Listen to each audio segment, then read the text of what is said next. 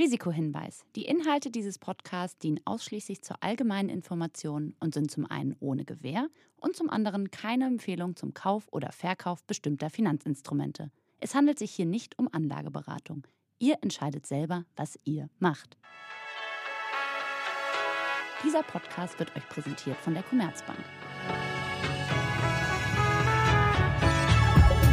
Moin Moin und herzlich willkommen zur ersten Folge der zweiten Staffel von Money Money. Und wir starten direkt grandios ein mit Podcast Superstar und Moderatorin Ariana Barbary und anschließend sprechen wir dann mit unserem Experten Andreas Lipko. Er ist Brokerage-Experte bei der Comdirect halte Krisen ehrlich gesagt sehr gut aus. Also mein ETF ist, mein Portfolio ist seit Ewigkeiten in den Miesen und es stört mich gar nicht, weil ich genauso weiß, wie weit oben das schon war und dass man einfach nur Schwung holen muss und es geht wieder nach oben.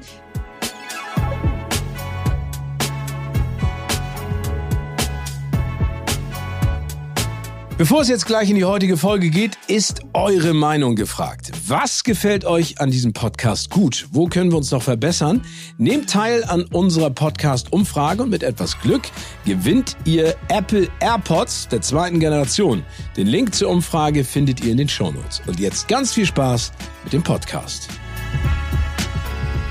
Herzlich willkommen zu einer neuen Folge Money Money und ich freue mich sehr. Ich habe nämlich eine Dame hier bei mir im Studio. Nummer eins sehen wir uns zum ersten Mal persönlich. Nummer zwei ist hier ein absoluter Superstar, Podcasterin, Comedian und auch noch Moderatorin. Ich freue mich über Ariana Barbori. Schön, dass du da bist. Ja, vielen Dank für die Einladung. Ja, das ist großartig. Ariana, starten wir direkt mit der ersten Frage. Was bedeutet dir Geld? Geld ist bei mir ehrlich gesagt mit ziemlich vielen Emotionen verbunden weil jetzt kommt so ein Klischeesatz, wir hatten ja nicht so viel damals, aber es ist tatsächlich so. Meine Mutter war alleinerziehende Mutter von zwei Kindern. Ich war eins davon, Surprise. Ähm, und sie war ist gut, dass du das nochmal ja, ne? rangehängt hast. ja, ich dachte, bevor Fragen ja, auftauchen, es gibt doch auch diesen, diesen einen Gag. Der Vater von Trick hat drei Söhne, Max, Moritz und wie heißt der dritte, ne? Jetzt denken wir drüber nach. Ja, genau. genau. Und äh, genau, sie war Krankenschwester, es war nicht so viel Geld zur Verfügung. Und so haben wir uns dann irgendwie so durch die Jahre geschlagen. Das heißt, es gab einfach nicht so viel. Ich habe dann meine ersten Ausbildungen gemacht und musste echt immer sehr aufs Geld achten. Jetzt kommt meine Mutter noch aus dem Schwabeländle. Das heißt, die hat da nochmal ein besonderes Augenmerk drauf. also wenig haben und dann genau auch noch, noch wenig achten. ausgeben wollen. Ja, genau. genau. Alles ist, immer schön bei Das ist eigentlich die mieseste Kombination, die man genau. haben kann, um das mal so zu sagen. Okay? Schaffe, schaffe, aber nicht genug habe, ums Häusle zu bauen. Ja. Ungefähr so. Und das heißt, es hatte für mich immer schon eine große Bedeutung, weil ich es nicht hatte. Ähm, und meine Mutter hat aber immer sehr darauf geachtet, dass wir für später vorsorgen, dass wir sparen und dass wir ähm, selber ja, äh, uns das ermöglichen, dass wir für uns nachher sorgen können. Das heißt, ich war so richtig darauf getuned, geeicht, ähm, Geld zu verdienen und auch für Notfälle was beiseite zu legen. Und das habe ich bis heute drin. Wow. Und ähm, das ist, glaube ich, egal, ähm, wie viel ich verdiene oder verdienen werde. Ich werde immer bei mir drin haben, ein bisschen diese Angst vorzusorgen und was zur Seite zu legen, um für schlechte Zeiten was zu haben. Und das löst Geld immer in mir aus. Super, aber du legst es hoffentlich, darüber sprechen wir gleich noch detaillierter, nicht unter das Kopfkissen, weil das ist ja auch etwas, was man vielleicht von früher von seinen Großeltern oder so mitbekommen hat. Mein Großvater hat immer erzählt, er hätte eine Goldtruhe im Garten vergraben. Und äh, meine Brüder und ich haben, äh, also er hat dann immer irgendwann Weihnachten dann irgendwelche Geschenke rausgezaubert und dann wussten wir, er war wieder an der Goldtruhe. Und im Nachhinein glaube ich, er hat wirklich Geld in irgendeine Truhe gelegt, irgendwo im Garten. Glaube ich wirklich? Das, ja, glaube ich echt. Ja. Aber ist ja auch nicht schlimm. Nee, ähm, es waren andere Zeiten. Steven. Es waren andere Zeiten. Äh, gibt es denn für dich eine Definition für den Begriff reich? Ja, Ab wann ist man reich? Da sagt man jetzt natürlich, reich bedeutet für mich gesund zu sein und genug zu haben. Das ist natürlich die Definition, die man gerne hören wollen würde. Ist natürlich auch so. Ich glaube, mit dem Alter, ich bin jetzt über 30, da was? merkt man irgendwann, Gesundheit ist das, das höchste Gut, was wir haben. Aber wenn ich jetzt mal all diese Poesiealbumsprüche weglasse, muss ich ganz ehrlich sagen, meine erste, äh, erste Assoziation mit dem Wort reich ist wirklich eine Yacht haben, eine Villa haben, mindestens drei Autos, also ein Fuhrpark. Es sollte nicht, ich habe ein Auto, sondern ich habe einen Fuhrpark. Das habe ich immer so geliebt bei MTV Cribs. Genau. Erinnerst du es noch? Ja. Das ist mein Haus und ein bisschen in die Garage gegangen, hast gedacht, das ist eine Garage? Das sieht aus wie ein Fußballfeld, das überdacht wurde. Ja, und wenn du den Kofferraum aufgemacht hast von den Autos, da war dann ein Studio drin. Ja, nicht genau. einfach nur ein Kofferraum, ja, genau. da, konntest du, da konntest du Musik drin produzieren. So ungefähr so. Geil, ja. Genau. Und das ist so ein bisschen mein verklärter, romantischer, äh, mein romantisches Bild von Reich. Aber ist das ein Ziel? Also es war tatsächlich sehr lange ein Ziel, bis ich gemerkt habe, oh, wir sind in Deutschland. Ich glaube, das funktioniert nicht. Also nicht nur wegen Finanzamt und Steuern, sondern auch in Deutschland berühmt zu sein, ist, glaube ich, nochmal was anderes als in the USA. Ja, okay. If you can make it there, you can make it anywhere. Das stimmt. Ich Ja. glaube, da sind die Gagen auch noch anders. Ja, und du hast einfach, du hast eine ganz andere Möglichkeit, deine Popularität auszubauen, weil das Land alleine natürlich schon viel größer ist. Und ich glaube, da sind wir in Deutschland ein bisschen begrenzt und ich weiß auch nicht, ob ich da noch hinkomme. Deswegen habe ich mich davon verabschiedet, obwohl das wirklich lange einfach mein Ziel war. Wahrscheinlich, weil wir früher wenig hatten und ich, ich wollte auf die Bühne, ich wollte ins Rampenlicht, ich wollte reich sein, ich wollte, dass ich nicht aufs Geld achten muss und mir alles kaufen kann. Und alles hast du geschafft. Mhm. Eins davon nicht, aber ich sag nicht welches. Okay, Ariane, aber äh, kommen wir noch mal ganz kurz dazu. Also du hast gesagt, äh, äh, aus dem Schwabenländle, also es wurde auf Geld geachtet, ihr hattet nicht viel Geld und du hattest den Traum, reich und berühmt zu werden mit einer Yacht und einem Riesenhaus. Was war denn der erste Job, den du, sag ich mal, dem Ziel entsprechend angenommen hast in deiner Jugend, um Geld zu verdienen? Also womit hast du dein erstes Geld verdient? Mit Flyer verteilen. Ähm, meine, Für Partys. Genau. Also meine Mutter ist zwar aus dem Schwabeländler, aber ich bin ähm, die letzte in Berlin geborene Berlinerin. Und was macht man dann natürlich? Man verteilt Flyer für Clubs. Damals hatte irgendwie so eine, das hieß noch Disco, da hat so eine Disco aufgemacht in Lichterfelde, auch ein sehr uncooler Bezirk für Clubs, aber gut, so it be. Und eine Freundin hatte mich irgendwie gefragt, ob ich ihr da helfen will. Und dann haben wir diese Flyer verteilt. Was werden wir da bekommen haben? Vielleicht sieben Euro pro Stunde oder so, ich weiß es nicht. Ja, das geht ja, noch. Und dann sind wir mit dem Bus, mit, mit einem Doppeldeckerbus durch Berlin gefahren, dann immer zu den verschiedenen Stationen, für, zu den Einkaufszentren oder so, haben uns da hingestellt, diese Flyer verteilt und ich erinnere mich, ich glaube, es ist verjährt, oder? Lass mir, ja, es ist verjährt. Kann man. Irgendwann, wenn wir keine Lust mehr hatten, haben wir die Flyer weggeworfen. Okay, aber ich glaube, das ist so der. Ja. Oder habt so acht Flyer jemandem in die Hand gedrückt. Oder Ganze zehn. Stapel ja, auch, genau. genau. Willst du die nicht haben und verteilst die an deine Freundinnen und Freunde? Ja, genau, du kriegst auch Provision von mir. Ja, Gott. Schneeballsystem. Ja, aber das ist auch völlig okay. Ähm, was hast du dir von deinem ersten großen Gehaltscheck gekauft? Du meinst nicht vom, vom Jobber-Check, sondern richtig vom, als ich dann gearbeitet Kommt habe? drauf an. Also ich, ich weiß noch, dass ich damals, ich habe auch äh, äh, so Promos gemacht und musste, ich habe so eine Ananasmaschine im Supermarkt bedient und musste dann Ach an die ja. Leute, das war, aber das Schlimme war, das war zwischen zwei äh, Schiebetüren. Ne? Also du kommst da beim Supermarkt manchmal, da, also der Vorraum, wo die ganzen ähm, hier, na, wie heißen die, die ganzen Schiebewagen stehen, die Einkaufswagen Ja. stehen. Da war ich drin. Das heißt, es hat tierisch gezogen. Und ich war, glaube ich, nach anderthalb Stunden so krank, dass kein Mensch mehr die anderen das haben wollte, die ich da gemacht habe. Aber egal, ist eine andere Geschichte. Nein, aber was ich meine, also, als du das erste Mal richtig Geld hattest, in welchem Verhältnis auch immer, was hast du dir davon gekauft? Ich erinnere mich deswegen nicht daran, weil ich glaube, ich habe das mit dem Sparen so drin gehabt. Ich hatte das, was dein Opa hatte mit dieser Geldtruhe, das waren bei mir sogenannte Umschläge. Ich habe wirklich Papierumschläge genommen, mit denen man sonst Briefe verschickt und habe zum Beispiel drauf geschrieben Urlaub oder Ohrringe. Und dann, das würde man heutzutage auch nicht mehr machen, wenn man sich ein bisschen mit dem Thema Geld beschäftigt, habe ich so lange Geld, was ich so ein bisschen übrig hatte, mal 5 Euro hier, mal 10 Euro da, in diese Umschläge getan und vorne immer drauf geschrieben, wie viel jetzt drin ist, bis der Betrag erreicht war. Wow. Und dann konnte ich mir das damit kaufen. aber das finde ich super. Das war ein cooles System, aber es waren eher so kleine Sachen. Ich glaube, das erste große, woran ich mich erinnere, war mein erstes Auto, ein gebrauchter Smart. Und da war ich aber schon Mitte 20. Den habe ich mir in Berlin gekauft, damit ich, ähm, da war ich beim Radio und habe bei der Morningshow gearbeitet und wollte nicht morgens mit den ganzen Irren um 4 Uhr äh, S-Bahn fahren und dachte, nee, ich brauche jetzt einfach ein Auto, um von zu Hause zum Sender zu fahren und habe mir diesen gebrauchten, runtergerockten Smart geholt und das ist wirklich die erste große Anschaffung in meinem Leben, an die ich mich erinnern kann. Ich war vorher immer sehr, ich hatte Angst, Geld auszugeben, muss ich sagen. Das- Okay, aber das hat sich jetzt ein bisschen geändert in, in deinem hohen Alter oder ist das immer noch so?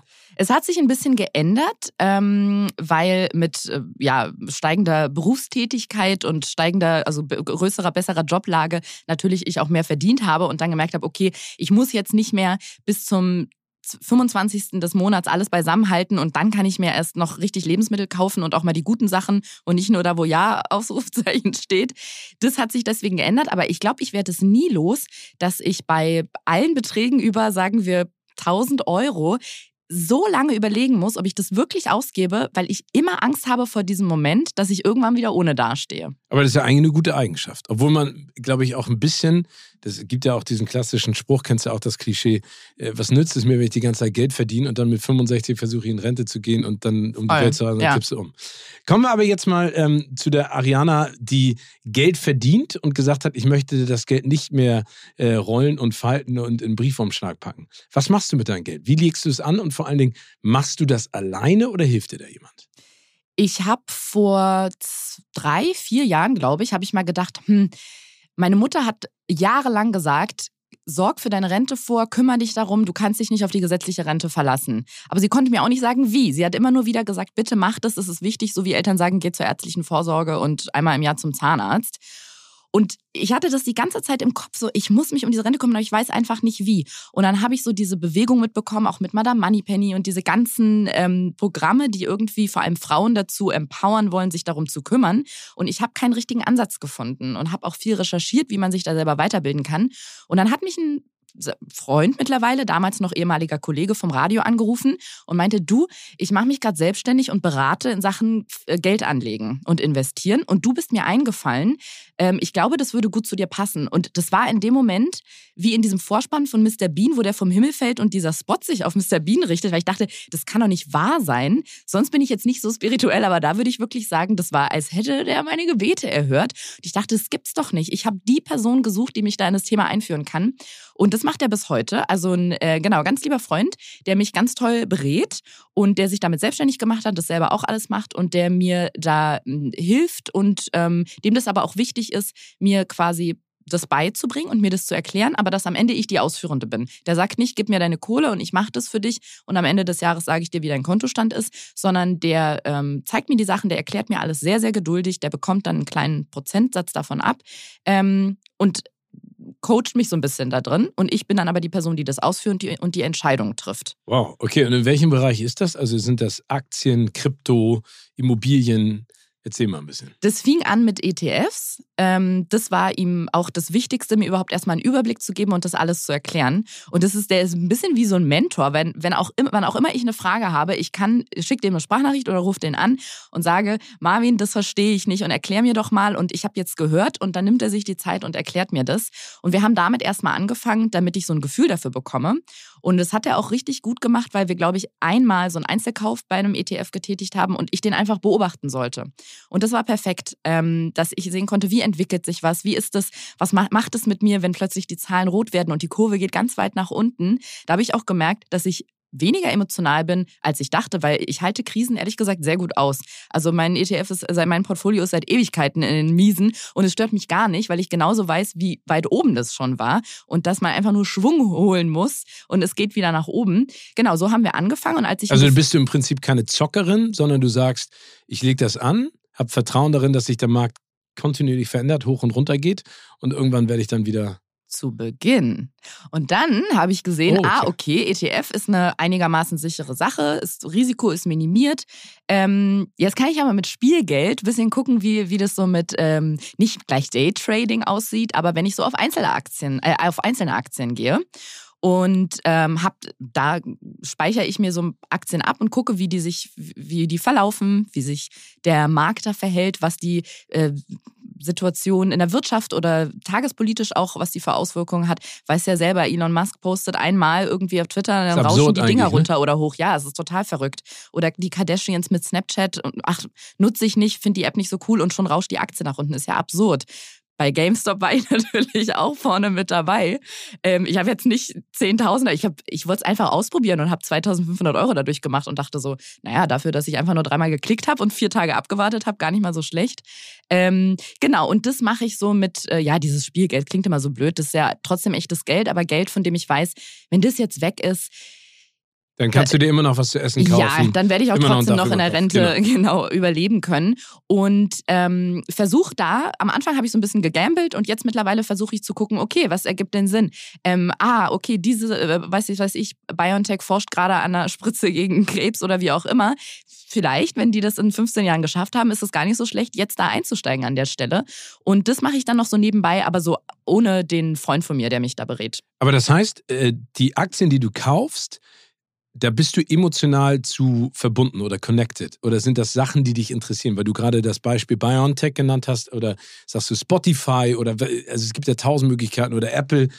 Oder bist du da pragmatischer und guckst dir den Markt an und sagst dann, gut, es gibt das erste Flugauto von, keine Ahnung, VW, Mercedes. Ich guck mal, ob das nicht äh, eine Investition wert ist. Also ich versuche auch so ein bisschen immer die moralischen Werte zu berücksichtigen, mhm. aber dann so einen Mix zu machen aus, das könnte ich mir gut, also das könnte ich mir gut vorstellen, weil das logisch erscheint und ähm, ah, da habe ich eine Idee. Mein Freund hatte zum Beispiel ähm, äh, während der Pandemie irgend vor einem Lockdown gesagt, weißt du, was ich mir vorstellen kann, dass Bier demnächst richtig durch die Decke geht, weil die Leute alle zu Hause sitzen. Habe ich mal schön hier in Bieraktien investiert, hat's was gebracht? Nee, bin bis heute 15 Prozent im Minus. Aber gut, ist dann halt so, ne? Also probiert man aus und ähm, try and error. Aber spannend, aber ist ja eigentlich eine richtige, eine richtige gute Idee, finde ja, ich. Ja, mache ich auch immer wieder. Aber der Alkoholkonsum ist doch auch angestiegen, dachte ich, in der Pandemie? Nicht ab dem Moment, wo ich eingestiegen bin. Ich war okay. vielleicht einfach ein da bisschen zu spät. Ja, es kann sein tatsächlich, dass super viele Leute so ein Plus von 25 Prozent haben und ich einfach nur zu spät auf diesen Trichter gekommen bin. Ist auch nicht schlimm. Bei Bier auf den Trichter kommen ist immer gut. Sehr schön. So,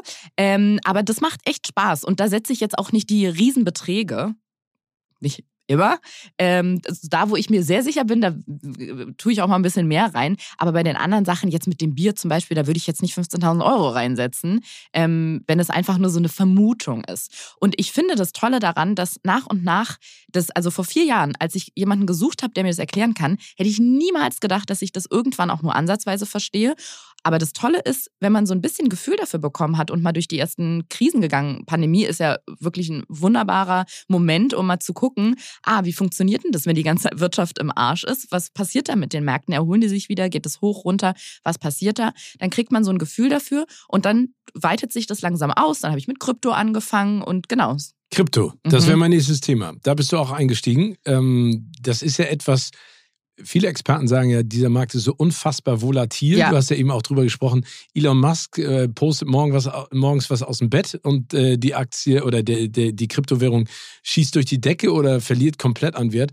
Wie bist du daran gegangen? Also ist das auch etwas, was du dir angelesen hast oder äh, über den Freund und Berater sozusagen mehr verstanden hast. Weil es ist ja immer noch für viele ein äh, Buch mit sieben Siegeln. Ja, voll. Ich habe eine Insta-Story gepostet und gesagt, ich glaube, Bitcoin geht durch die Decke und dann habe ich gekauft und gehofft, ich löse damit eine Welle aus. Es hat nicht funktioniert. Nee, ich habe tatsächlich was immer hilft, auch wenn man zum Beispiel eine Wohnung oder einen Job sucht, drüber reden. Das habe ich gemerkt, das hilft extrem. Wenn man einfach im Freundeskreis erzählt oder wenn man Leute trifft und merkt, ah, die interessieren sich auch dafür, anfangen drüber zu reden und auf einmal merkt man, ach, da ist ja einer dabei, der hat ja Ahnung davon oder die hat sich ja damit selbstständig gemacht, ist ja interessant. Und da habe ich selbst in meinem Freundeskreis Leute gefunden, das wusste ich gar nicht, dass die gerade zum Beispiel eine App aufbauen, ähm, um Neueinsteigern den Einstieg ins Investieren zu erleichtern. Da habe ich mit einem Freund darüber gesprochen, meinte ich, aber du hast ja, also klar, du hast irgendwie Informatik studiert, aber ähm, investierst du? Stellt sich raus, dass der ein totales Crypto-Brain ist, was ich nicht wusste. Ja, und das cool. ist ein richtig guter Freund von mir. Und so spreche ich dann irgendwie mit unterschiedlichen Leuten darüber und bei Bitcoin oder Krypto allgemein kann ja niemand so richtig sagen, was passiert in 15 Jahren. Aber Leute, die sich mit dem damit beschäftigen und Ahnung haben, die haben ja Tendenzen oder so Analysen ungefähr können, also ja, Hellseher sind sie alle nicht oder Hellseherinnen, aber man kann so ungefähr abschätzen, in wohin sich der Trend entwickelt. Und da muss ich sagen, vertraue ich dann auch ein bisschen auf die Leute, die mir das sagen. Ähm, und finde es auch manchmal irgendwie unterhaltsam, weil ich nicht mal erklären könnte, wie Bitcoin funktioniert. Wenn die mir da mit ihren Chains und Ketten ankommen und Blocks und bla bla bla und graben und meinen, keine Ahnung, bin ich raus, aber ich höre einfach auf das, was mir dann Leute sagen, denen ich wirklich vertrauen kann. Ähm, und irgendwie macht das auch Spaß. Aber auch da, ich hatte bei Bitcoin schon, war ich 96 Prozent im Plus und bin gerade 10 Prozent im Minus. Also es ist absurd. Okay, also das heißt, du lernst, also Learning by Doing, was mhm. ich ja total spannend finde. Aber zum Thema ähm, Kryptowährung, ich habe mit meinem Cousin gesprochen, der lebt schon seit äh, fast 20 Jahren in Hongkong.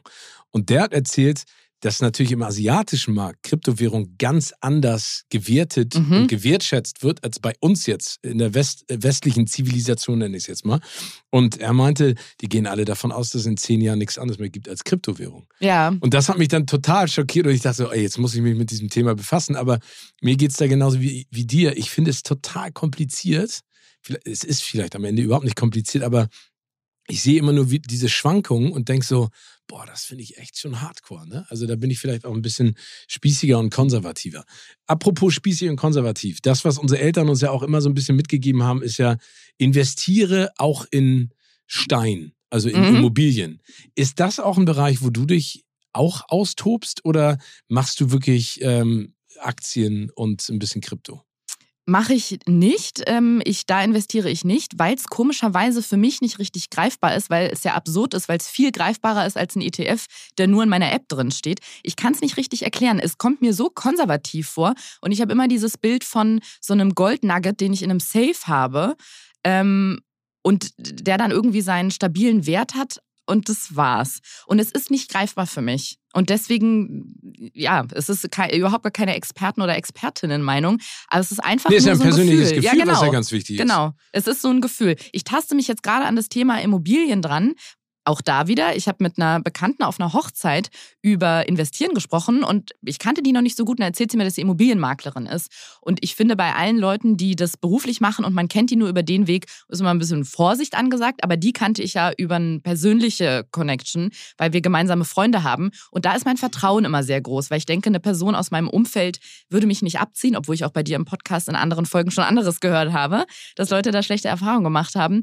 Aber ich mache dann ganz viel nach Bauchgefühl oder oder Intuition. Und der, da habe ich das Gefühl, der kann ich sehr vertrauen. Und die hat mir dann ganz viel dazu erzählt. Ich habe das aufgesogen wie so ein Schwamm und die, so ein paar Grundlagen auch gelernt, dass ähm, man möglichst nichts, beziehungsweise in meinem Status im Moment, nichts ähm, kaufen oder in nichts investieren sollte, was Immobilien angeht, wo ich selber drin wohnen möchte, sondern eher was, wo ich durch die Mieteinnahmen ähm, die Raten von der Bank abbezahlen kann. Und da lerne ich gerade ganz viel und habe jetzt auch mal von so einer Immobilienseite so ein mir so eine Suche eingestellt und kriege dann einmal pro Tag irgendwie die Ergebnisse zugeschickt. Aber auch wieder da, nicht weil ich jetzt morgen eine Wohnung kaufen will, aber um Gefühl für diesen Markt zu bekommen, in welche Richtung sich das entwickelt und ob das vielleicht was für mich wäre, da einzusteigen. Okay, also aber das ist ja bei all den Sachen, die du eben auch geschildert hast, äh, wie gesagt, du, du eignest dir das selber an, also lässt dich beraten, aber du willst auf jeden Fall am Ende auch sozusagen die Zügel in der Hand behalten. Also du würdest das nie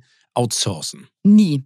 Gar nicht mal, weil ich einer bestimmten Person nicht vertraue, aber ich, ähm, ich habe auch ein kleines Kontrollproblem. Ich muss immer genau wissen, ich, mir fällt es auch schwer, anderen Leuten Dinge in die Hand zu geben und zu sagen, hier, organisier das mal. Ich muss wissen, wer kommt da wann an und wie ist es, um auch zu checken, ob alles seinen richtigen Weg geht. Und so ist das auch mit dem, mit dem Geld und dem Investieren. Ich könnte nie, nicht mal diesem Freund von mir, könnte ich jetzt sagen, hier, nimm mal 5000 Euro und mach das mal irgendwie. Ich muss das verstehen, damit ich auch, wenn es zum Beispiel eine Krise gibt und er sagt, das läuft gerade nicht so gut, würde mich das total total verunsichern, wenn ich nicht wüsste, das ist nur temporär und das erholt sich auch wieder. Und deswegen muss ich das selber auch durchsteigen. Außer mit dem Bitcoin. Das ist mein, meine Schwachstelle. Aber es macht ja nichts. Man Nö. muss ja auch ein bisschen probieren. Zwischendurch ja, ein bisschen auch. spielen. Du hast vorhin ein Thema angesprochen, was ich ganz spannend finde, vor allen Dingen, wenn es ums Thema geht, wie sichere ich meine Zukunft ab.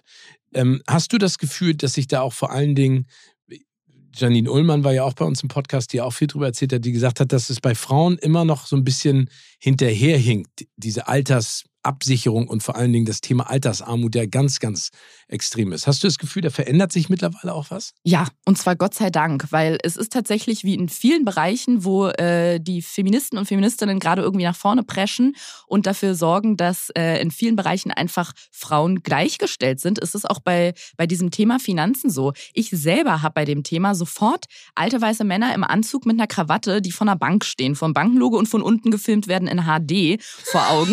ja, und das. HD ist ganz wichtig. HD ist super wichtig, weil sonst wäre es ein Film aus den 80ern. Das stimmt. Ja, nee, und ähm, so ist es auch für mich das ist ein, eine männerbesetzte Domäne, nicht nur gefühlt, sondern es ist ja auch noch so, das bröckelt aber langsam. Und das finde ich auch wichtig, weil Altersarmut ist vor allem für Frauen ein ganz großes Thema. Frauen beziehen weniger Rente, die sind oft diejenigen, die mit den Kindern zu Hause bleiben. Ähm, Gender Pay Gap, es gibt tausend Gründe dafür, dass Frauen in der Rente einfach viel schlechter dastehen als Männer. Und Männer dann auch oft diejenigen sind, die das Geld nach Hause bringen. Die Frauen, ja, passen auf die Kinder, auf den Haushalt, wie auch immer. Nicht, dass es keine große Aufgabe ist, aber sie haben in dem Moment keine Einnahmen und stehen dann sehr blöd da, wenn, äh, wenn, wenn man sich sich trennt oder scheidet oder dann später halt die Rente bezieht, dann kann man halt nicht sagen, ja, ich hätte gerne noch was von dem Mann, weil ich habe ja auch viel getan. Ja, dann hat man halt seine, ähm, seine kleine Rente und muss damit auskommen. Und ähm, dieses Ergänzung zur gesetzlichen Rente über Geld investieren, das ist dann nicht den Männern vorbehalten, aber es ist ja so gefühlt so eine Männerdomäne. Und dass Frauen die Angst genommen wird, ähm, das verstehst du nicht, das sind alles Zahlen, ähm, das ist ein Risikogeschäft Völlig und so. absurd, ne? Genau, aber das war ja bei mir auch so, bevor ich angefangen habe. Und ich wusste gar nicht, wo soll ich mich hinwenden. Und als ich dann angefangen habe, so mit Freunden drüber zu sprechen, habe ich gemerkt, die meisten Männer sagen, ja, mache ich schon, ja, mache ich schon. Und die Frauen waren alle so, ja, das, da versuche ich mich gerade zu informieren, da gucke ich gerade, wie ich das alles mache. Und ich dachte, krass, dass die Männer das fast irgendwie alle schon machen, aber richtig gut, dass die Frauen gerade alle sagen, ja, da will ich mich gerade schon informieren und ich suche auch schon. Das heißt, das ist so richtig Aufbruchsstimmung, habe ich das Gefühl. Und das finde ich auch gut so. Es muss ja auch so sein. Ja. Konntest du denn äh, mit deiner Mutter darüber auch mal sprechen und sie aus ihrem schwäbischen, ähm, sag ich mal, Konstrukt ein bisschen rauslösen und sagen, guck mal, Mama, ich mache das jetzt alles selber? Ähm, ja, und ich habe das Gefühl, sie hat so eine Mischung aus Bewunderung und Ehrfurcht, weil das ist ihr noch nicht richtig was, glaube ich, so dass man, sie kann, glaube ich, auch nicht das richtig greifen, dass ich das alles über eine App mache. Und ich merke das auch immer, wenn ich darüber rede mit Menschen oder mit Leuten, die ähm, da noch nicht so im Thema sind, dass sie so Sachen fragen wie, und was ist, wenn die App ähm, wenn die App insolv also wenn die App nicht mehr, wenn es die nicht mehr gibt, wenn die irgendwann äh, ihr Geschäft einstampfen müssen, dann ist ja dein ganzes Geld weg. Das heißt, da fehlt dann manchmal so Grundwissen, um äh, zu verstehen, ah, ich, die investiert ja gar nicht in die App, sondern über die App oder über die Bank dann in den, in den Aktien oder in den Börsenmarkt.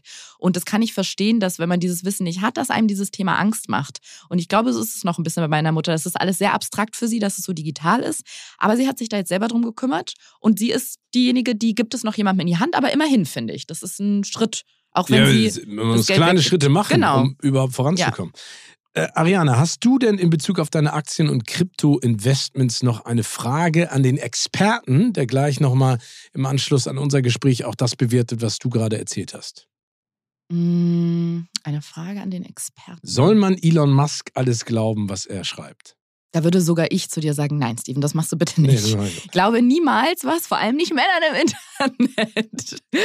ähm, ja, da fällt mir natürlich ganz spontan eine Frage ein. Die höre ich immer wieder und da ist ähm, vielleicht auch meine Achillesferse, weil man dann merkt, ah, okay, so tief, ich kann ich es dann doch nicht erklären.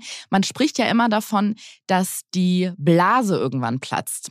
Und in letzter Zeit höre ich vor allem, ja, wenn jetzt alle Leute auf ETFs gehen, ist ja schön und gut, dass jetzt so eine Bildung stattfindet und dass alle educated werden bei diesem Thema. Aber wenn jetzt alle auf den Zug aufspringen und jeder jetzt investiert, dann platzt die Blase. Das ganze System bricht zusammen. Ist das wirklich so? Weil davor habe ich da manchmal Angst. Sehr schöne Frage. Ja. Werde ich weiterleiten? Die Antwort bekommst du natürlich in diesem Podcast. Übrigens, zu Elon Musk, ich habe letztens so ein geiles Foto von ihm gesehen. Da hatte er nur 20 Millionen auf dem Konto. Da hatte er aber noch keine, äh, da hatte er keine Haare mehr auf dem Kopf und sah aus wie so ein, wie so ein Banker. Und Mhm. jetzt guckst du ihn an, hat, keine Ahnung, 20 Milliarden auf dem Konto und sieht Und auch auf dem Kopf wieder. Genau. Ja. Und wieder auf dem Kopf. Das war ganz Ja, spannend. ja.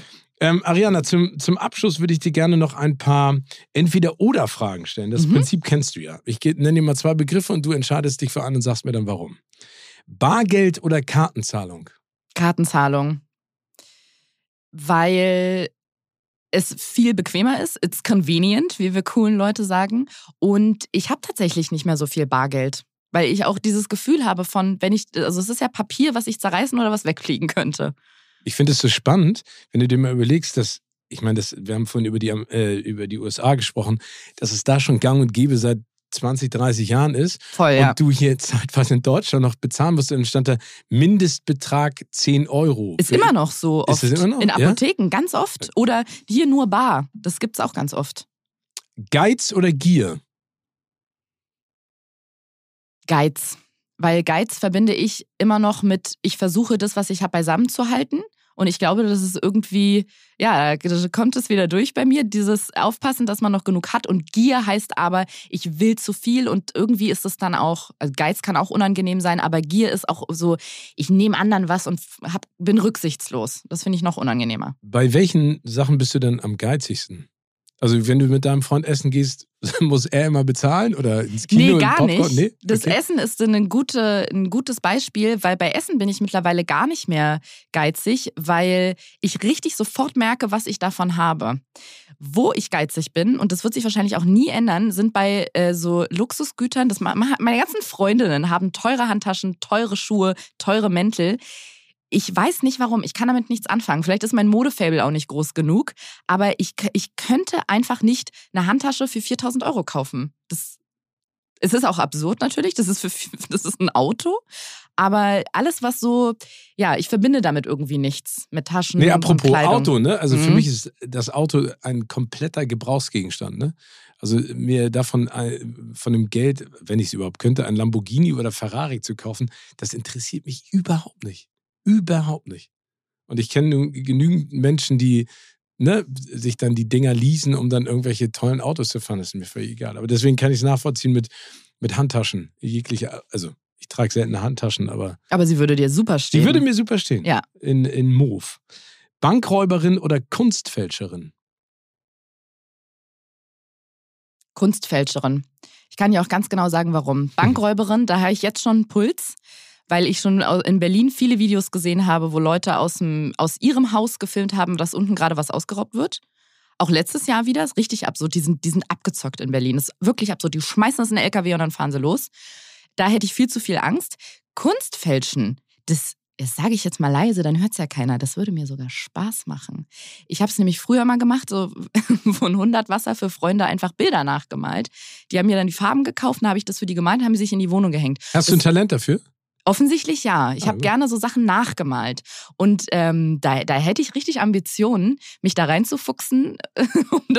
also wenn du Lust hast, mal ich dir, versuche ich dir mal eine Mona Lisa nachzumalen. Ja, aber ich habe da einen anderen Wunsch. Ich überlege mir nochmal, welches Bild du mir nachmalen. Weil Mona Lisa habe ich gar keinen Bock zu Hause hängen zu haben. Das Ja. ist, jedes Mal, wenn du in den Louvre gehst, denkst du immer so, wow, ich habe irgendeinen Film Jedes gesehen- Mal, wenn du in Louvre gehst, finde ich also, auch gut. nein also die paar Mal, die ich da war, äh, das ist ja so ein Wahnsinn. klein, ne? Ja, und du Ja. gehst dann dahin und das ist natürlich schon aufregend, aber es ist, ich finde, da gibt es Kunstwerke, die haben ja viel mehr Wirkung auch, ne? viel mehr Emotionalität, die, die ich ja auch schätze an Bildern. Wobei es schon krass ist, dass man so an der vorbeigehen kann und die ja, guckt ja, die an. guckt ne? einem an. Ich stimmt. würde dir da so diese Kullerglubschaugen, die so, weißt du, so Wackeldinger, die so Kinder an so kleinen Spielzeug ja, aber die haben. schielen bitte.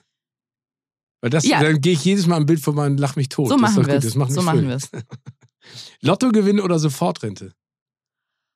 Lottogewinn. Aber dann richtig großer. Weil das ist doch Für die Villa und die Yacht und die. Ja, Autos. und überhaupt für, für dieses Gefühl.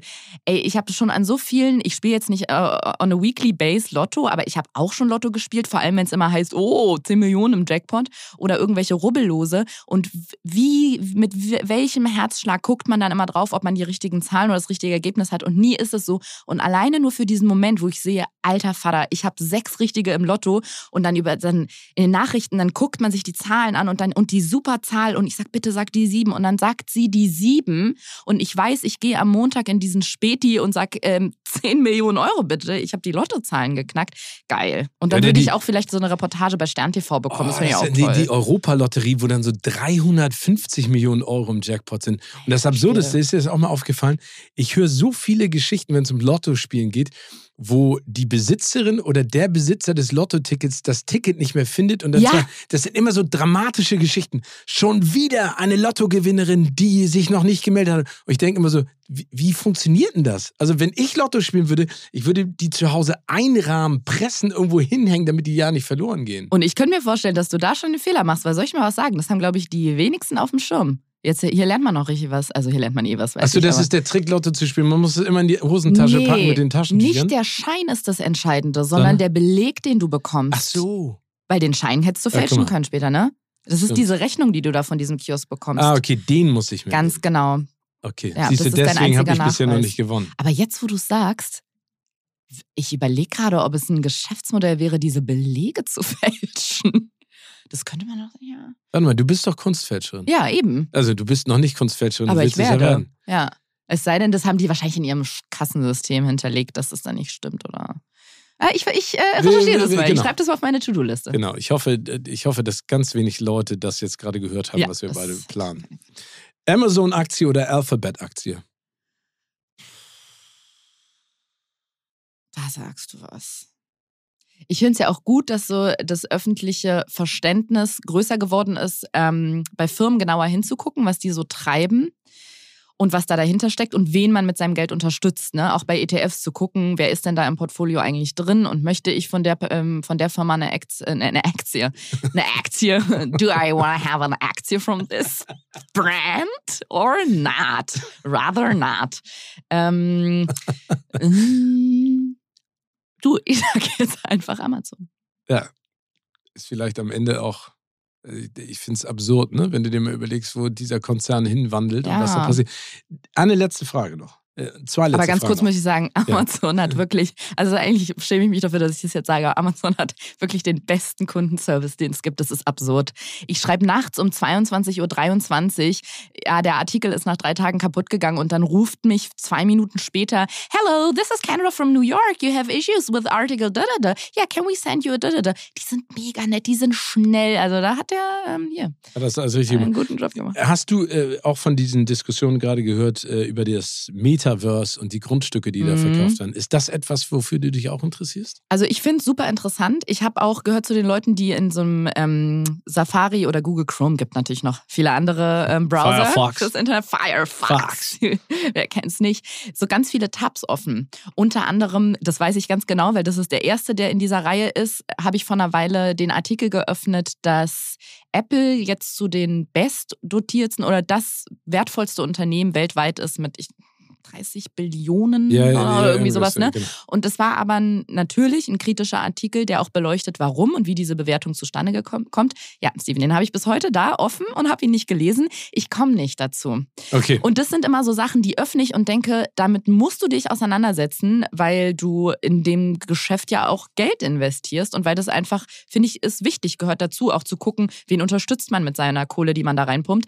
Aber ich komme dann oft nicht dazu, mich wirklich damit zu befassen. Nee, ich habe also ich habe Respekt davor. Also ich finde es wichtig, sich damit zu befassen und auseinanderzusetzen. Ich denke nur manchmal ist dieser Hype so extrem. Ne? Ich höre jetzt aus dem Freundeskreis von so vielen Leuten, ja, Grundstücke kaufen und dann kannst du da im Endeffekt ein Einkaufszentrum und dann zieht Nike ein und dann kannst du virtuell da shoppen und das wird super und auf einmal alles durch. Und dann denke ich immer so, erinnerst du noch diese komische dieses Forum, das eine Zeit lang gab vor einem halben Jahr, wo sich alle getroffen haben. StudiVZ? Äh, nee, nee, nee, das war, nee, das war so eine andere App, wo du nur eingeladen werden konntest, um daran Clubhouse. Clubhouse. Ja. Ne, wo alle durchgedreht sind und alle, und dann merke ich, dann werde ich immer so fickerig und denke so, du musst ja jetzt auch dabei sein und denke im Nachhinein völliger Blödsinn. Und Clubhouse. Ich hatte noch eine Invitation übrig. Ja, äh, ah, okay, dir gehört Clubhouse. Aber Clubhouse gibt es ja, glaube ich, nicht mehr so. Es ist klinisch tot. Es klinisch ist ein Wachkoma-Patient, würde ja, ich sagen. Es ist noch da, aber da ist kein Herzschlag mehr. Genau. Also insofern, ich, ich bin da immer so ein bisschen zurückhaltend, weil ich denke, diese Hypes heutzutage, vor allen Dingen durch das, was du kommunizieren kannst über die Social Media Kanäle, das explodiert so schnell, dass du gar nicht hinterherkommst, ohne dass was Greifbares dabei rauskommt. Weißt du, was ich meine? Ich weiß total, was du meinst und deswegen bin ich bei Hypes auch ganz, ganz vorsichtig und bei Bitcoin zum Beispiel nur aufgestiegen, weil Krypto nicht vorgestern, also es gibt es natürlich noch nicht lange, ist mir schon klar, aber das gab es nicht erst drei Wochen, als ich da eingestiegen bin. Während diese GameStop-Geschichte zum Beispiel, da war mir sofort klar, das ist ist eine Sache von Tagen. Und ich saß beim Arzt im Wartezimmer und habe auf den Moment gewartet, wo ich wieder verkaufe. Und das Witzige ist, wenn ich den Moment verpasst hätte, weil dann war ich drin, hatte meinen Termin, ich hatte vorher verkauft, bin aus dem Termin rausgekommen und da war das Ding so krass abgestürzt und hat sich nie wieder erholt. Das heißt, diese fünf Minuten haben darüber entschieden, ob ich 2500 gewinne oder ob ich 4000 verliere. Und deswegen alles, was mit Hype ist, ich würde immer eine, eine Weile abwarten, ja, ich zumindest. Also, und sich zumindest ja. angucken, was da macht. Genau. Ariana, letzte Frage. Wie würdest du eine Million Euro heute investieren, wenn ich dir jetzt einen Koffer in die Hand drücke? Also, ich würde mich dazu zwingen, ich würde mir ein Mantra aufschreiben, mich dazu zwingen, einen bestimmten Tra Betrag, sagen wir 100.000 Euro davon wegzunehmen und mir wirklich mal was davon zu kaufen, auch wenn ich mich schlecht dabei fühle. Ich würde auf jeden Aber was kaufen? Ja, wenn ich zum Beispiel, ich sehe ja trotzdem oft Sachen, die mir gut gefallen. Ich sehe einen schönen Ring und dann denke ich, aber der kostet 1000 Euro. Ich kann mir doch nicht einen Ring an den Finger machen für 1000 Euro. Da ist ja meine Hand mehr wert als der Rest von meinem Körper. Also, ich habe, also, das ist ja absurd. Das erzähl, ja das mal, erzähl das mal den Kardashians. Ich glaub, die ja, haben gut, die leben in ganz anderen okay. Sphären. Die kaufen das Ringunternehmen, wenn denen der Ring gefällt und sagen, I own this place now. Äh, deswegen, genau, aber wenn mit einer Million Euro finde ich, da kann auch mal, kann man sich mal ein bisschen was gönnen. So. Deswegen für 100.000 Euro würde ich sagen, den Ring holst du jetzt mal. Ja, nicht aus, äh, hier aus dem Kaugummiautomaten, sondern jetzt holst du dir mal einen guten. Ist ja auch eine Anlage, wenn es äh, echt Gold ist. Und dann würde ich mich dahinter klemmen, hinter diese Immobiliengeschichte mhm. und würde auf jeden Fall, weil ich das, weil wenn alle um mich rum sagen, denen ich vertraue, doch jetzt, weil in zehn Jahren wirst du dich ärgern, weil zwar steigen die Preise gerade extrem, aber die steigen weiter, die werden nicht fallen. Und in zehn Jahren würdest du dir wünschen, du hättest jetzt gekauft. Deswegen würde ich ähm, 400.000 für eine ähm, gute Immobilie nutzen. Und mit den restlichen 500.000 haben wir dann noch. Ähm, da würde ich 400.000 in ein oder mehrere ETFs stecken und 100.000 würde ich mein abgezocktes Gamble-Aktien-Game machen und einfach ähm, gucken, wohin der Markt mich treibt und sagen, ja, da habe ich jetzt das Gefühl, zum Beispiel dieser Freund von mir, der diese App gerade entwickelt, ähm, um ja Leuten irgendwie die Angst zu nehmen mit dem Investieren oder das ein bisschen einfacher zu machen, weil ich finde es auch immer gut in Menschen und das klingt jetzt irgendwie so total bescheuert ähm, und, und so ähm, Manager-Magazin-mäßig, aber in Menschen und Ideen zu investieren. Weil wenn jemand eine geile Idee hat, hey, Steve Jobs war am Ende auch nur ein Typ, der, ähm, oder vielleicht war es auch Bill Gates, der in der Garage bei seinen Eltern saß und irgendwie mit einem Lötkolben da Platinen Bill zusammen Gates. gemacht hat, genau.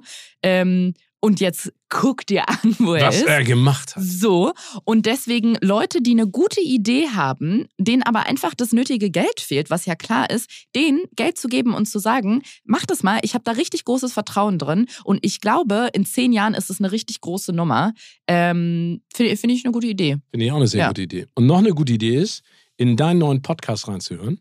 Endlich normale Leute. Es macht sehr viel Spaß mit dir und Till. Und es hat mir sehr viel Freude bereitet, mit dir zu sprechen. Vielen Dank, Ariana. Mir auch. Danke für die Einladung. Wir sehen großartig. uns im Internet. Auf jeden Fall.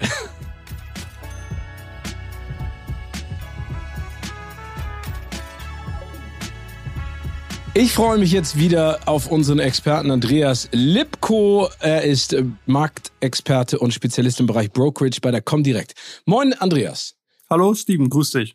Andreas, wir haben ein schönes Thema und zwar hat Ariana eine ganze Menge bei uns bisher erzählt. Und zwar tastet sie sich so langsam ans Thema Aktien ran und hat einen einzigen ETF gekauft, um zu schauen, wie sich das Ganze entwickelt und wie das ist. Erklär uns doch bitte ganz genau mal, was sind ETFs? Ja, ein ETF ist ein Exchange Traded Fund. Das hört sich jetzt vielleicht ein bisschen sperrig an, ist aber nichts anderes, als dass man hier ein Anlagevehikel, eine Art Fund, also ein Fonds, Börsenhandels, äh, börsenhandelbar gemacht hat und dadurch die Möglichkeit besteht, diesen halt an den Börsen zu handeln und äh, entsprechend dann eben auch kostengünstige Transaktionen durchführen zu können. Ist es denn sinnvoll, so wie Ariana das gemacht hat, sag ich mal, mit einem zu starten und gibt es da vielleicht auch einen typischen, wo du sagen würdest, das ist der richtige zum Einsteigen in diesen Bereich? Ja gut, ich denke, dass man hier natürlich schon eher auf breiter aufgelegte ETFs setzen sollte, natürlich dann auch eher in Richtung Aktien und äh, da bieten sich ja doch einige an. Da kann man den MSCI World oder eben auch zum Beispiel auf den S&P 500 oder eben auch auf den DAX 40 zurückgreifen. Und das wären sozusagen Einsteiger-ETFs für alle, die das mal so anschnuppern wollen und schauen wollen und nicht direkt Geld verlieren. Genau, man kann dann sagen, dass man dadurch eigentlich eine ganz gute Möglichkeit hat, mal genau so ein bisschen reinzukommen in das Thema und nicht gleich voll im Risiko ist, sondern im Endeffekt dann die Möglichkeit hat, durch die breite Aufstellung dieser ETFs dann sich mit dem Themenfeld mal auseinanderzusetzen, aber eben noch nicht zu hohe Risiken einzugehen. Risiken sind natürlich da, klar, das ist bei jeder Aktienanlage der Fall, aber bei breit aufgestellten, breit diversifizierten ETFs in der Form nicht so stark. Du hast gerade gesagt, breit diversifizierte ETFs. Ähm, worin unterscheiden sie sich denn noch? Also gibt es da spezielle Bereiche? Genau, man kann sagen, äh, ETFs decken eigentlich das Anlageuniversum wirklich in allen Möglichkeiten ab. Da ist also äh, eigentlich keine Lücke vorhanden im Anlageuniversum. Das reicht von Anleihen bis über Aktien hin sogar zu Rohstoffen und eben auch noch ähm, ja, sehr komplexen ETFs, die dann auf äh, zum Beispiel äh, inflationsgesichert sind. Also man merkt schon, hier ist wirklich eine ganz, ganz riesige Bandbreite vorhanden und da kann man also wirklich dann auch seine individuelle Anlagestrategie eigentlich gut über dieses Produkt umsetzen. Also langsam anfangen und dann am Ende Spaß haben und mal gucken, wie weit man das äh, dann ausfächert. Ariane hat noch ein weiteres Phänomen angesprochen. Das haben bestimmt auch viele Leute, die jetzt, sag ich mal, nicht so in diesem Bereich tätig sind und Experten, dass äh, Persönlichkeiten, ne, wie zum Beispiel ein Elon Musk, durch eine einzige Nachricht in den Social Medias solche Schwankungen hervorrufen können. Also bei Aktien, bei ETFs.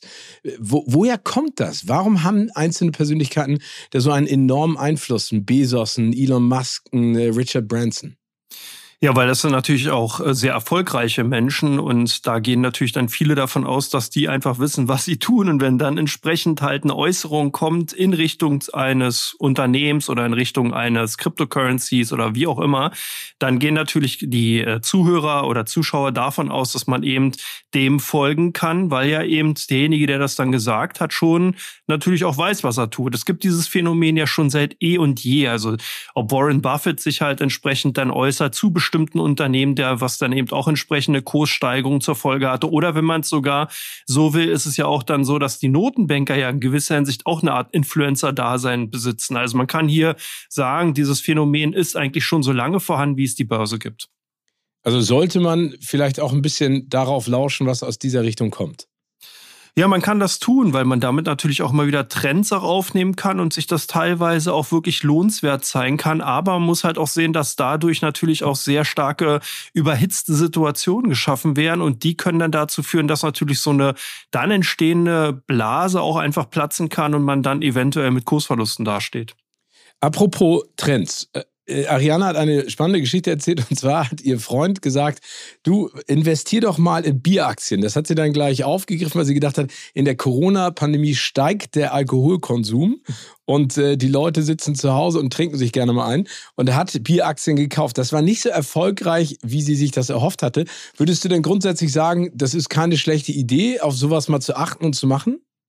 Ja, also der Ansatz ist eigentlich schon wirklich genial gewesen. Hier ist natürlich ein Aspekt reingekommen, der genau entgegenläufig war. Und zwar dadurch, dass die ganze Gastronomie geschlossen war, ist natürlich entsprechend dann der Alkoholkonsum zurückgegangen. Das heißt also, die Menschen trinken nicht so viel Alkoholiker zu Hause, wie sie dann eben in den Lokalitäten und Restaurants entsprechend trinken würden. Aber der Ansatz ist vollkommen richtig. Also da kann ich wirklich nur sagen, Chapeau, ein schöner Ansatz gewesen. Klar, hätte sie die wahrscheinlich ein bisschen länger gehalten, dann wäre das sogar aufgegangen, weil nämlich als die Coronavirus-Pandemie im Endeffekt so ein bisschen am Abklingen war und ähm, dann eben auch natürlich wieder die Restaurants geöffnet hatten, da sind dann auch entsprechende Bieraktien und auch den Alkoholikerunternehmen entsprechend im Kurswert gestiegen. Also jetzt wäre es vielleicht wieder ganz gut einzusteigen bevor alles wieder hoffentlich positiverweise, optimistischerweise öffnet. Ja, wenn es sich in dieser Richtung weiterentwickelt, dann könnte das auf jeden Fall lohnenswert sein, ja. Was sagst du denn zu dem, äh, zu diesen Hype-Aktien, Stichwort GameStop? Da hat Ariana äh, auch äh, Glück gehabt und im richtigen Moment verkauft. Wie bewertest du solche Phänomene und sollte man, wir haben ja eben über Trends gesprochen, auch über Buffett und Musks und Bezos Einfluss, sollte man hier aufspringen oder lieber die Finger davon lassen?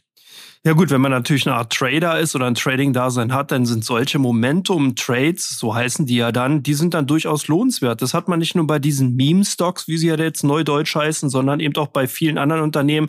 Wenn ein Unternehmen mit Nachrichten kommt, die positiv sind, dann hat man das auch oftmals, dass dann ein Momentum entsteht, was die Kurse relativ schnell in eine, in die dann natürlich positive Richtung äh, ansteigen lässt. Und wenn man da halt schnell dabei ist, dann kann es ja schon lohnenswert sein. Es macht aber wenig Sinn, hier eine Art Buy-and-Hold-Strategie zu fahren. Das heißt also, die Aktien zu kaufen in diesem Hype, dann eben vielleicht auf ein, zwei Jahre zu warten. Das geht in den seltensten Fällen auf, weil ja eben es sich hier um ein Momentum handelt. Und dieses Momentum kommt und geht. Also das heißt, da ist das Risiko extrem hoch, weil man nicht weiß, wann das Momentum endet sozusagen und wann es sich lohnt zu verkaufen. Genau, das kann man so sagen. Also das sieht man ja bei den GameStop-Aktien auch. Da war das Momentum relativ lang da, aber jetzt ist eben doch dann die Normalität wieder zurückgekehrt und so ist es an den Börsen auch, dass sich zwar eine Zeit lang die Aktien und Anlagen entsprechend von der Realität, vom Boden der Realität entfernen können, aber nicht auf Dauer. Da sind wir ja beim Thema Risikoinvestment, weil das gehört ja dazu, sag ich mal, all diese, diese Geschichten wie äh, äh, Hype-Aktien oder GameStop. Wo gibt es denn vielleicht momentan die beste Rendite bei Aktieninvestments? Hast du da einen Hidden Champion in deinem Portfolio vielleicht?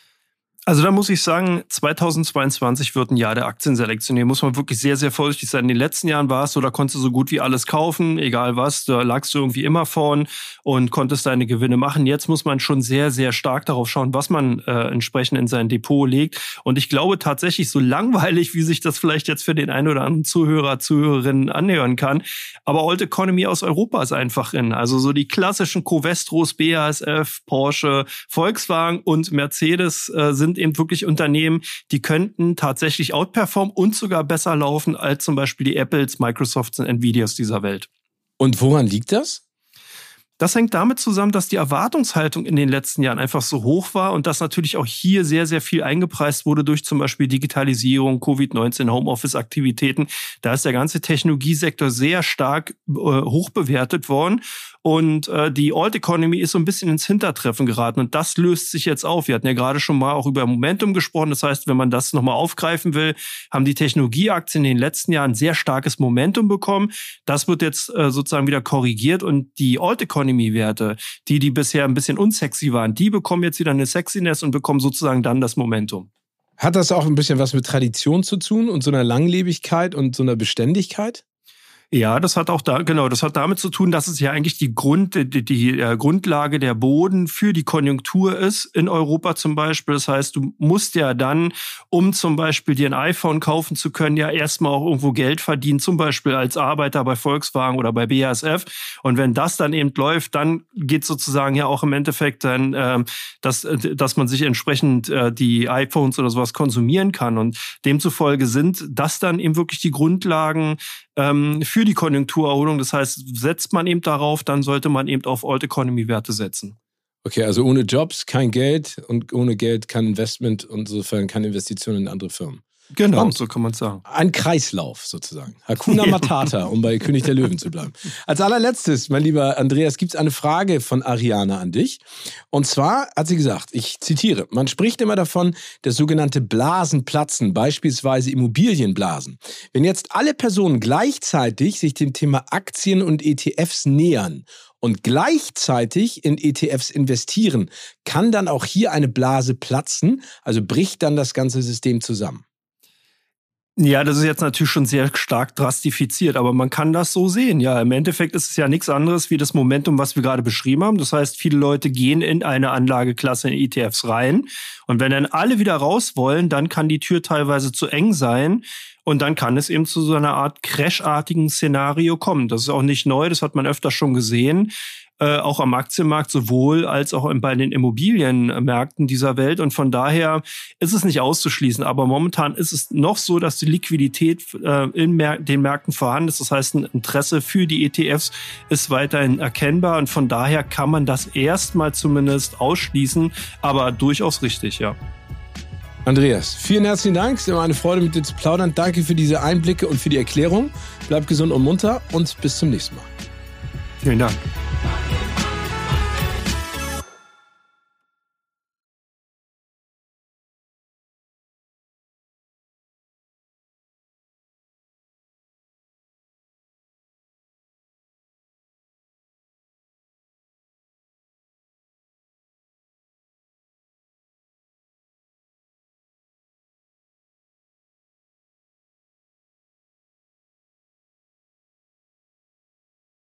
Dieser Podcast wird produziert von Podstars bei OMR.